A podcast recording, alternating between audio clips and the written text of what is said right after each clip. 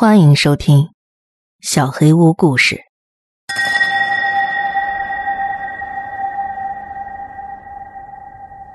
楼上楼下，下集。这次我先去了幺五零二，情况和老太太说的丝毫不差，尤其是那个花纹，她不告诉我，真的打死我都看不出来是有差别的。看来是幺六零二忽悠我。我很气恼，我觉得这件事儿已经不是老太太一个人的事儿了，也有我的份儿。我到了幺六零二，直接敲了门。现在是晚上，其实这不太礼貌，但我想起这家住户上次的嘴脸，就不管那么多了。虽然我那天也没看见他人，但我能想象他各种嘲弄戏耍的表情。谁呀？应门的是一个女人的声音。您好，我是物业保安，您能开下门吗？我有事儿。里面的人可能犹豫了一下，过了一会儿，门开了，从门缝里探出半个脸，是个女人。什么事儿啊？我想这应该是这家的女主人，但我不想找她。您丈夫在家吗？我有事儿找他。我上次跟他说过话，他知道是什么事儿。女人听了我的话，有点小意外。她想了想，回头喊道：“东子，你来，有个保安师傅说找你有事儿。”随着有点沉闷的脚步声，门被全部打开了。站在门口的是一个瘦高的男人，起码有一米九。他有点狐疑的看着我：“你好，什么事儿啊？”我愣住了。我上次没看见他的脸。但听得出声音变了，这个男人的声音一点都不哑，反而很阳光，完全不是上次那种感觉。大哥，我是上次来找您的保安，楼下邻居反映你们家噪声大，影响他生活。您上次实在是过分，不承认就算了，还骗我，这对我太不尊重了。哦，师傅，您是不是记错了？咱们之前没打过交道吧？为什么不承认呢？随即我就想明白了，我又回忆起了那拉得紧紧的窗帘，还有一点光线都没有的屋子。这个男人肯定是偷偷摸摸在里头干什么见不得人的事儿。现在他老婆在场，他不敢承认。好极了，意外收获。怪不得他那天态度那么差，还装出一副破锣嗓子，急切的结束了我们之间的谈话。原来他心里有鬼。您就承认吧，有什么大不了的？我为什么不找别人，就来找你？男人换了个姿势，好像是动气了。我觉得他是有动手的意思，但我现在一点都不怕，我不怕被他打，也不管打了他有什么后果，我要争这口气。我的话引起了他老婆的注意，他看了一眼男人，用手顶住他的腰：“小伙子，你说，他要承认什么？有什么瞒着不让我知道的？”男人看了一眼老婆，刚才紧绷的身子松弛了，脸上露出有点复杂的表情，向我挑了挑下巴，那意思是我看你要说什么。就上个星期我来。停！女人打断了我：“你说什么？上个星期？”对呀，上个星期，我挺奇怪，为什么他对时间这么介意？上星期我回娘家，我们一家三口都回去了，前天才回来。他怎么和你说话的？我傻了，那天和我说话的要不是这个人，那是谁？我明明和那个人有来有去，说了好几句。家里进贼了，我想不出第二种可能。一个很精明的贼，看到保安不但不怕，还伪装成业主，理直气壮的搭话。我意识到自己犯了很大的过失。一个保安和一个小偷隔着业主的门聊天，如果这件事被挖出来，开除就算了，我怕自己要赔偿损失。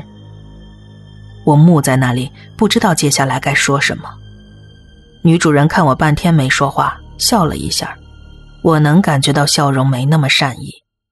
小师傅，感谢你的积极工作，但下次做事儿麻烦仔细一些。我看你是跑错单元了吧？我很想告诉他，我也希望是自己跑错了。没事，我关门了。就在门要关上的前一刻，我心里一动，问了最后一个问题：“您认识楼下幺五零二的住户吗？”门又被打开了一点。不认识，就知道住着一对年轻人，应该是对小情侣，看年纪应该是大学生出来租房的。这一句，如同一盆冷水浇了下来。我茫然的站在那里，思绪很混乱。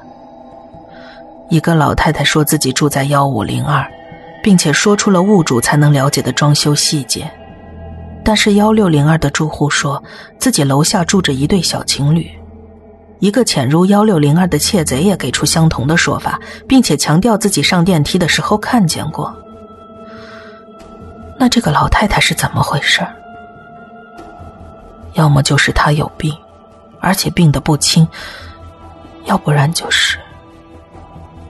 我想起了刚才地下室里他阴恻恻的眼神，我不敢往那个方向想。如果真是那个样子，我觉得我以后都没有勇气去负一层了。我怎么这么倒霉呢？连着碰到这些事儿，老太太会不会再来找我？幺六零二那个贼。究竟偷了什么东西？现在业主家还没有发现，万一发现就完了。我那天在物业中心留了检查幺六零二的记录。我走回电梯口，木讷的按下了下行的电梯按钮，等着电梯上来。其实有那么一瞬间，我想到了隐藏这件事儿，因为当天除了我和小偷，没有第三个人在场。小偷不可能说。只要我也不说，没有人会知道。随后，我否定了这个想法，因为我是一个保安。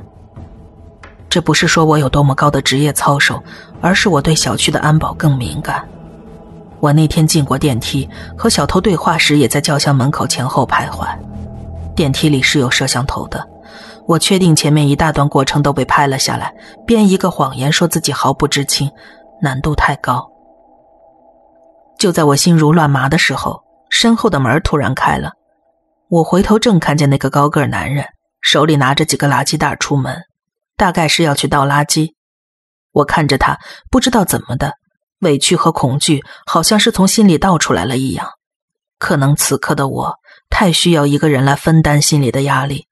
我喊了他一声：“哥。”男人愣了一下，他没想到我会这么喊他，然后。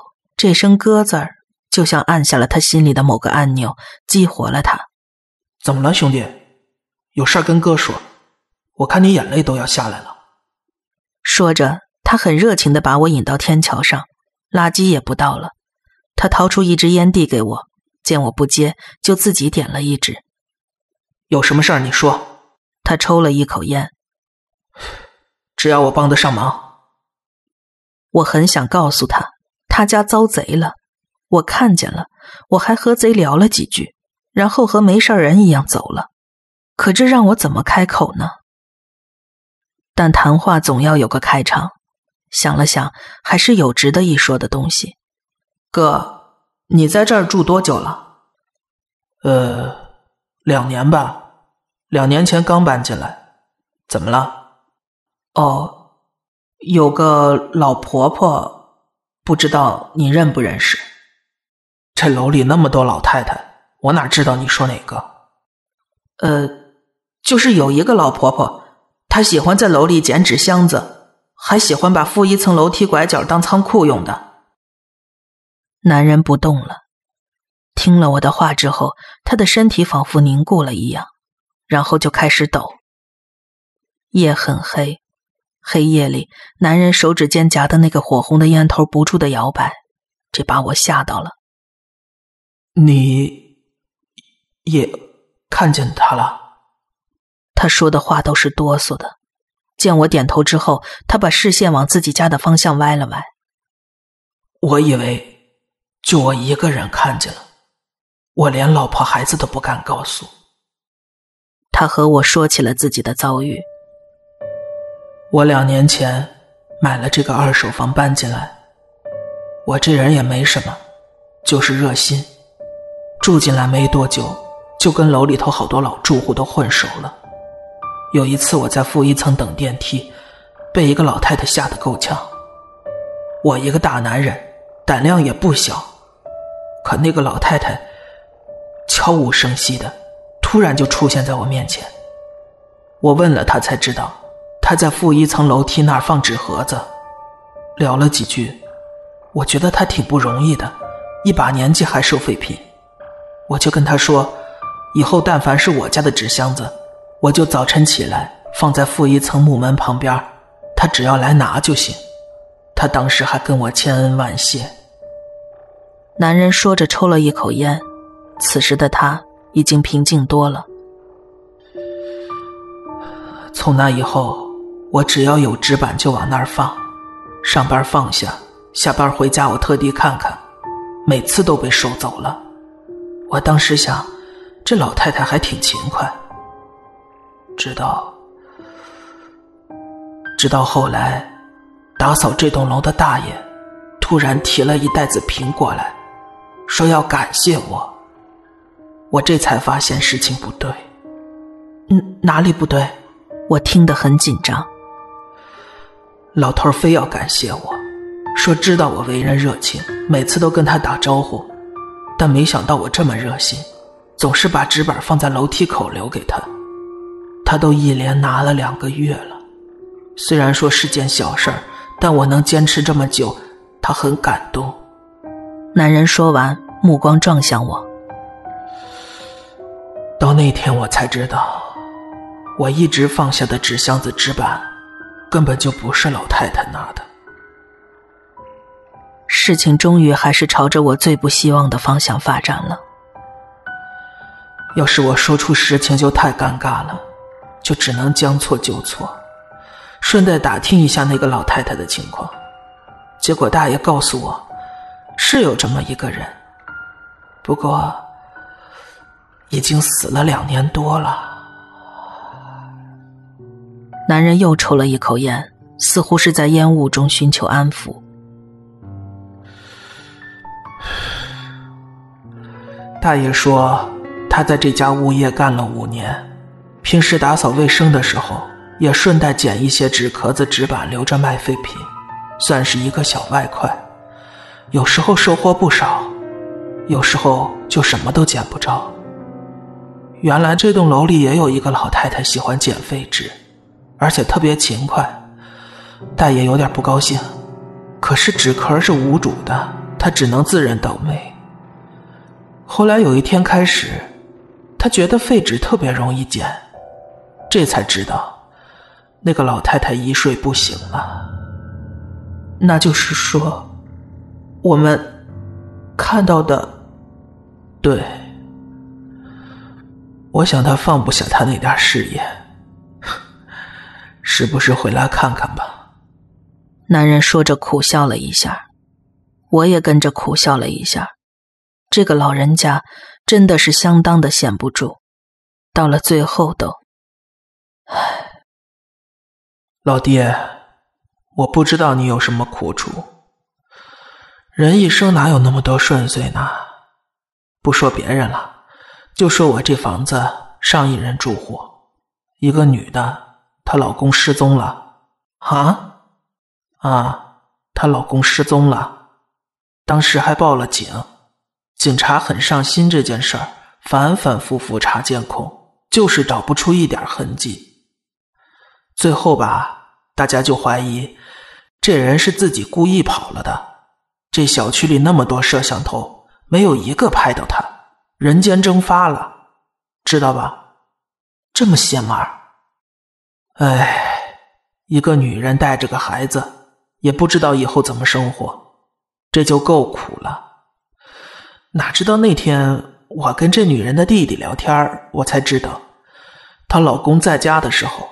她日子更难，怎么了？她老公啊，赌鬼、烟鬼、酒鬼，平时就爱网上赌博，成天不出门。一个人在家的时候，就把窗帘全拉起来，弄得跟个鬼屋似的，抽烟抽的嗓子都哑了，赌博输了就在家里乱摔酒瓶子，那女人跟孩子都被玻璃碴扎伤过。你说这男人还在我身边不停的说着什么，但我耳朵已经听不见了。我的思绪又回到了出来幺六零二的那一天。幺六零二拉紧的窗帘，黑暗的门缝，从来没有露过脸的男人。我想和这个大哥说，他嘴里的那个男人没有失踪。我和那个男人说过话，他喉咙里就像卡了一把沙子。而且他还在摔他的酒瓶，让幺五零二的老太太死后都不得安宁。他是用一种什么方式赖在那里呢？或者说，用一种什么样的方式仍旧存在呢？他是趁新主人不在家的时候，从黑暗中走出来继续干他那些勾当吗？还是他在另外一个维度里，共享着同一个空间？他亲口告诉我，他看见楼下住的是一对小情侣，在他坐电梯的时候，在他坐电梯的时候，待在屋子里还不满足，他还会在外面四处溜达吗？无声的站在别人身后，看他们走进家门。老弟，你怎么了？男人察觉了我的走神儿。啊，没有没有，大哥，我想了想，千言万语只汇成了一句话：大哥，您在这儿住了两年，挺好的吧？好啊，挺好的。男人对我的问题很奇怪，没有什么奇怪的地方吧？当然，除了那个呃老婆婆。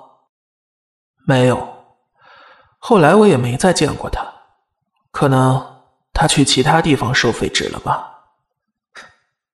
男人想笑，但那个笑容还是扼杀在半路了。这对我来说就足够了。大哥是个好人，我不想告诉他那些他没必要再知道的事情。我和大哥恭敬的道谢，离开了石榴楼。第二天。我递交了辞职报告。我回到了老家，还是跟着大伯干，去学他的木匠手艺。大城市很美好，但这一片钢铁森林里藏着太多的秘密，我不敢去揭开更多。我可以在老家舒服的过自己的生活，不必操心隔壁住的是什么人，或者是什么东西。所以。就像我一开始问你的，你了解自己的邻居吗？我说的是那个你可能还没有注意到，此时却同处一室，站在你身后看着你的邻居。或许分隔你们的，并不是那一面看得见的墙。